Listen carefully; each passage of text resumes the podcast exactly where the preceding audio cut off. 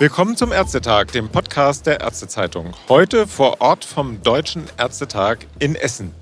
Mein Name ist Hauke Gerloff, ich bin stellvertretender Chefredakteur und vor mir steht Peter Müller, Richter am Bundesverfassungsgericht und ehemaliger Ministerpräsident des Saarlandes. Hallo, Herr Müller. Hallo, ich grüße Sie. Herr Müller, Sie haben heute beim Ärztetag einen Vortrag gehalten über Freiheit und Verantwortung im freien Beruf aus verfassungsrechtlicher Sicht.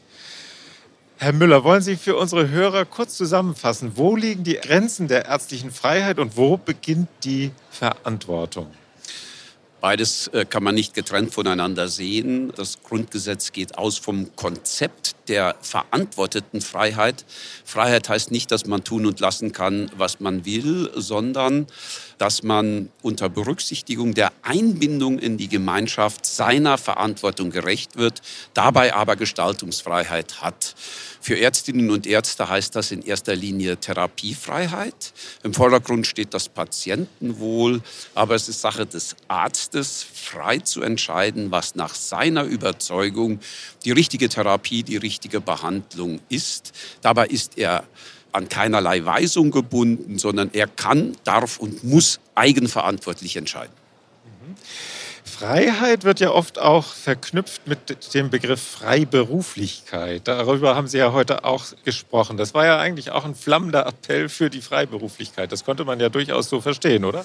So war es auch gemeint. Ich bin fest davon überzeugt, dass die Freiberuflichkeit eine wichtige gesellschaftliche Ressource ist, dass sie gerade im Gesundheitswesen eine wichtige Voraussetzung dafür ist, Effektivität, Leistungsfähigkeit, aber auch Humanität, Menschlichkeit zu gewährleisten.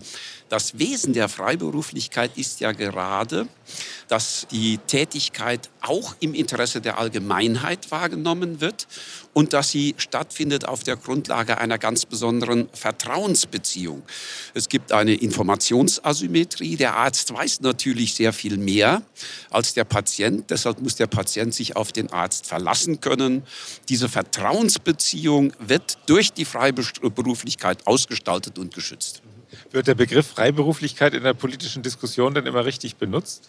Nach meinem Dafürhalten ist Freiberuflichkeit eben geprägt durch die Eigenverantwortlichkeit, durch die Gemeinwohlbindung, natürlich auch durch die besondere Qualifikation und die besondere Qualität der Leistung. Keine entscheidende Voraussetzung für Freiberuflichkeit ist Selbstständigkeit.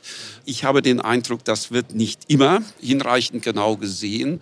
Und nach meinem Dafürhalten auch keine Voraussetzung im ärztlichen Bereich ist deshalb, ob ich als niedergelassener Arzt tätig bin, ob ich im Krankenhaus tätig bin. Das ändert nichts daran, dass ärztliche Tätigkeit freiberufliche Tätigkeit ist. Wir sind ja hier beim Deutschen Ärztetag. Das ist das höchste Organ des ärztlichen Kammersystems, man könnte auch sagen der deutschen Ärzteschaft.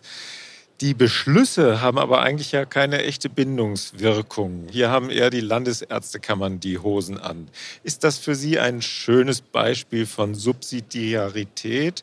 Und wie würden Sie die Wirkmacht vor diesem Hintergrund des Ärztetages einschätzen?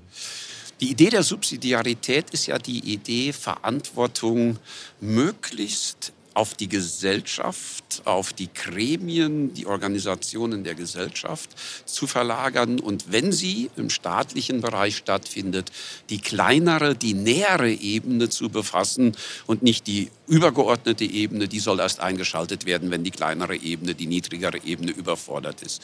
So gesehen ist ärztliche Selbstverwaltung gelebte Subsidiarität. Ich glaube auch, dass sie notwendiges Korrelat der Freiberuflichkeit ist.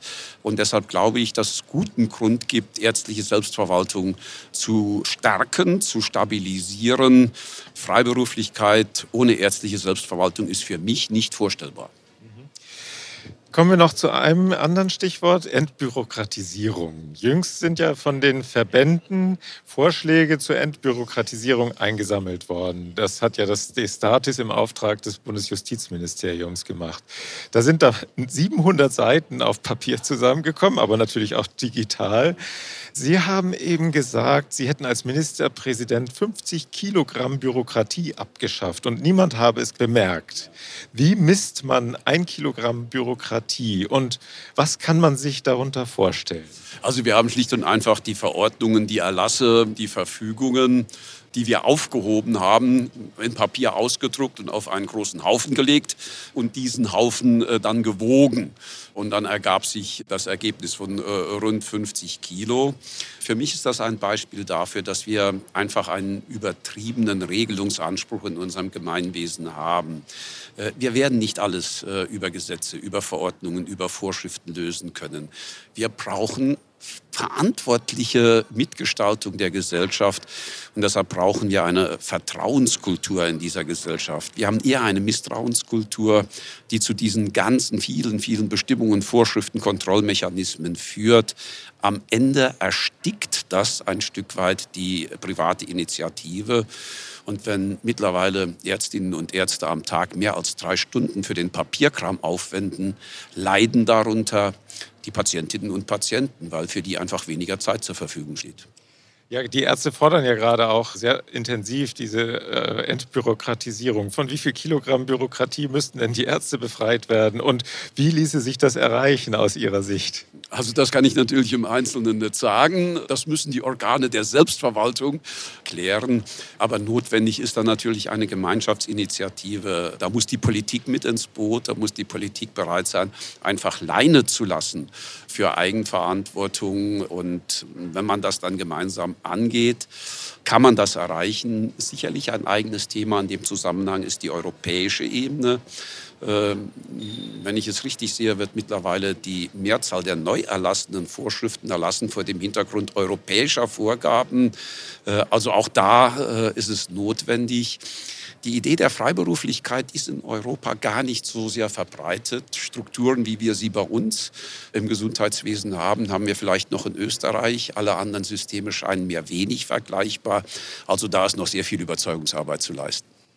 Das glaube ich auch. Subsidiarität in Brüssel ist, glaube ich, noch ein Wort, das man da ein bisschen lernen muss, oder? Äh, das äh, ist einiges stimmt, aber es ist einigermaßen seltsam, denn die Subsidiarität steht ausdrücklich in den europäischen Verträgen drin. Ja. Nur leider spielt sie in der europäischen Rechtswirklichkeit keine Rolle. Herr Müller, vielen Dank für Ihren Beitrag beim Deutschen Ärztetag und vielen Dank für das Gespräch. Alles Gute für Sie. Ihnen auch alles Gute, vielen Dank. Und vielen Dank auch fürs Zuhören wieder. Bis zum nächsten Ärztetag. Tschüss.